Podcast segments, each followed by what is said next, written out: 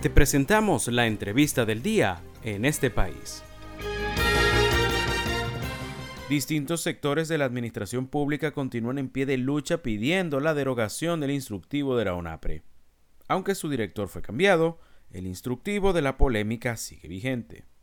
Hoy conversaremos con Keta Stephanie.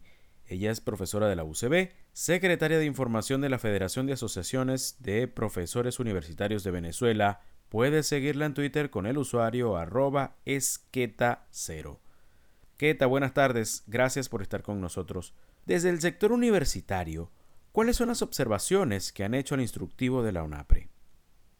El instructivo UNAPRE enviado a las universidades con ocasión del decreto unilateral de auto de salario mínimo del mes de marzo fue elaborado de espaldas a la comunidad universitaria, de espaldas a sus federaciones mayoritarias, transgrediendo la libertad sindical, el derecho a la negociación colectiva y altera eh, condiciones previas de trabajo, de las relaciones de trabajo entre eh, los universitarios y, las universidades eh, que violan los derechos progresivos.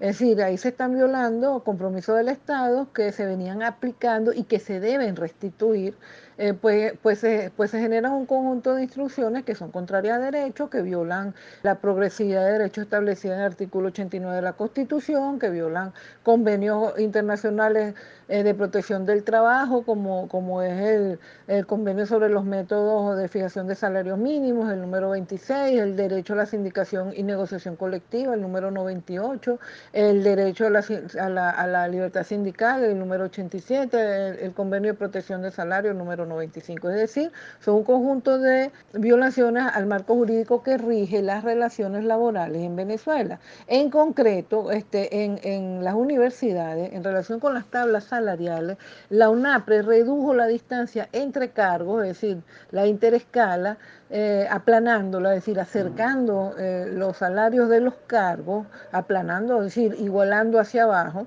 eh, de empleados y obreros administrativos, entonces generando alrededor de un, un 40% de pérdida de salario de todos los sectores. El, el, profesor titular en consecuencia gana lo que, lo que debería, lo que sería el salario de un instructor, que es el primer, que es el primer digamos, escalafón, eh, si se hubiera aplicado el, el, el instructivo que estaba vigente cuando se impone el de la UNAPRA eh, es decir, si se hubieran respetado los derechos progresivos. Lo mismo ocurre con otros componentes del salario normal y del salario integral, como es la prima de antigüedad, que la universidad se hace, eh, se calcula multiplicando el 2% por el número de años de servicio, sean los que sean esos años de servicio, y que fue homologado a la administración pública reduciendo, reduciendo su monto significativamente y además imponiendo un techo de, de, 30% a dicha prima. Es decir, cuando llegas a 30%, es decir, eh, entonces ya,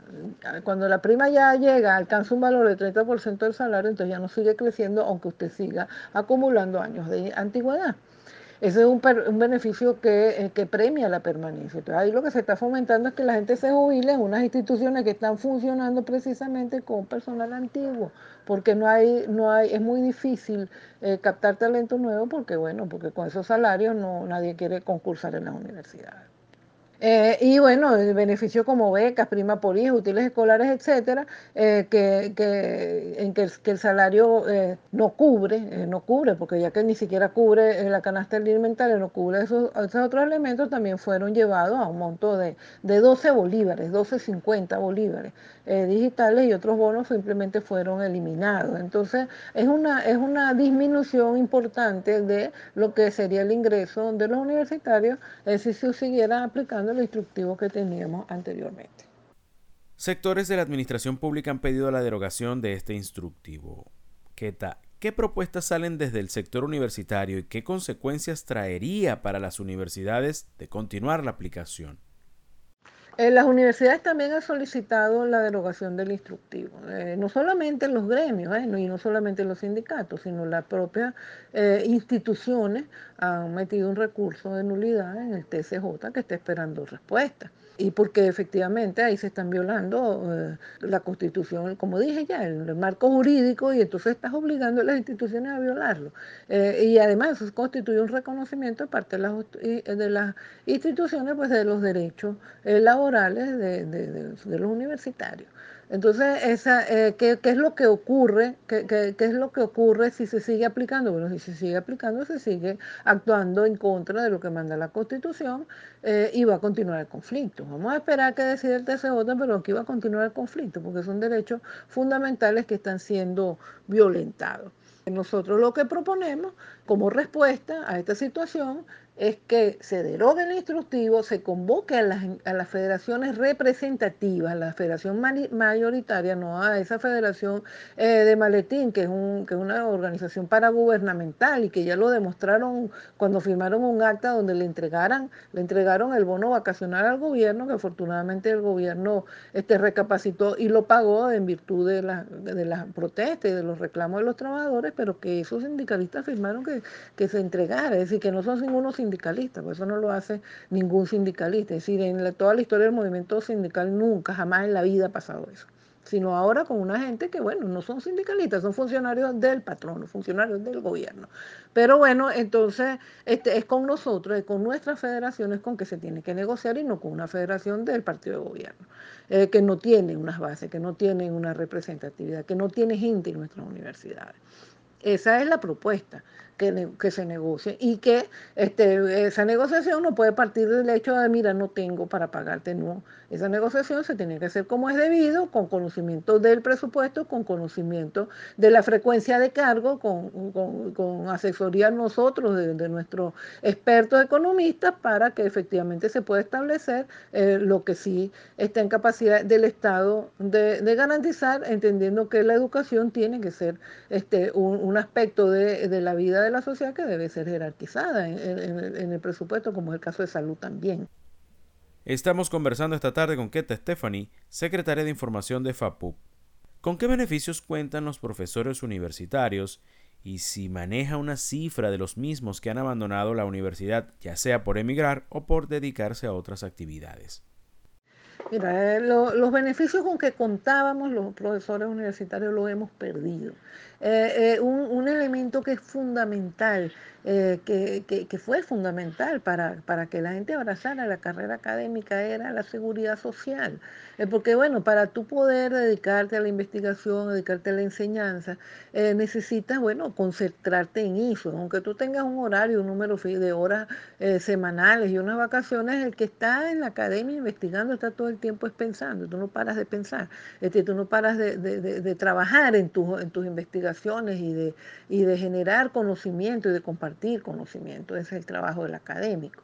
Entonces, para poder hacer eso, bueno, tú tienes que tener algunas cosas resueltas. Y una de las cosas que se resolvían eh, por la vía de los acuerdos federativos eh, con las normas de homologación era el tema de la seguridad social. Y eso se ha perdido, es decir, el Estado no, eh, no está cumpliendo con esa obligación. Ellos centralizaron los recursos que se habían conquistado con los acuerdos federativos para un seguro este, supuestamente manejado con ellos que nunca cubre nada, porque ninguna clínica lo acepta. Entonces no, no hay, este, no, no cuentas con HCM, no cuentas con la seguridad social.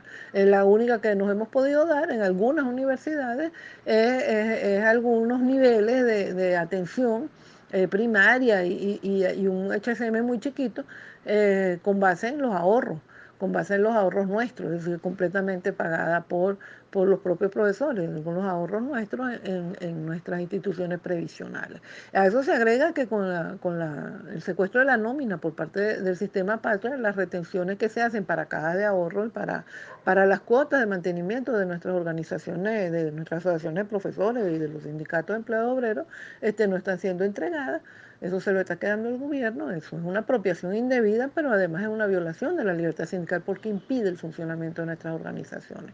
La situación es esa y por supuesto eh, tenemos un éxodo importante de, profesores y sobre todo tenemos este, una, un déficit de incorporaciones. Eh, que eso es gravísimo porque necesitamos el relevo, necesitamos las nuevas generaciones, pero ¿cómo tú convences a un muchacho? Tenemos, tienen que ser los más talentosos para hacer lo que trabajo que se hace en la universidad, como lo convence de concurso cuando tú les ofreces un salario de real y medio y cuartillo, pues simplemente esos concursos quedan vacíos.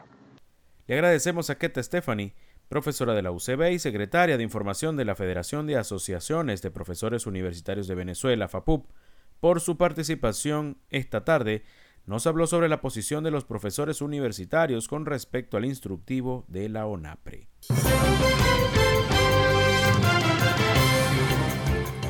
Esto fue la entrevista del día en este país.